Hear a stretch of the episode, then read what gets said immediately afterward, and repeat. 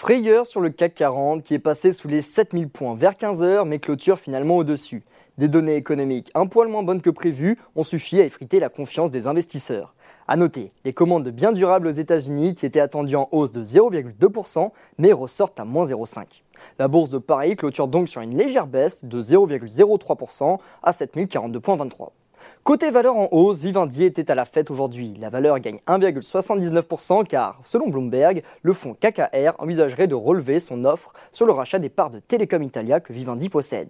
Pour rappel, Vivendi détient 24% du capital de l'italien et refuse actuellement de céder ses parts. De son côté, Téléperformance rebondit mais insuffisamment pour récupérer ses pertes d'hier. LVMH signe une des plus fortes progressions du CAC 40. Sur le SBF 120, c'est Valneva qui truste la première place avec une hausse d'environ 10%. La biotech a signé un accord d'achat anticipé avec la Commission européenne pour la fourniture de 60 millions de doses de son vaccin contre la Covid-19. Et derrière, c'est Valorec qui monte de plus de 7%. Après l'opinion favorable de Kepler-Chevreux la veille, c'est au tour de Jeffries de réaffirmer sa recommandation d'achat et son objectif de cours à 13 euros.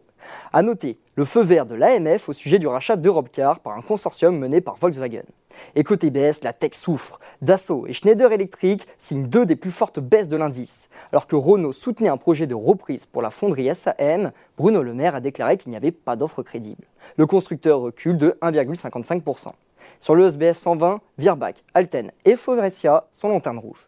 Enfin, les bourses américaines sont à l'équilibre à la clôture de la place parisienne. Les statistiques décevantes plombent l'ambiance côté Wall Street.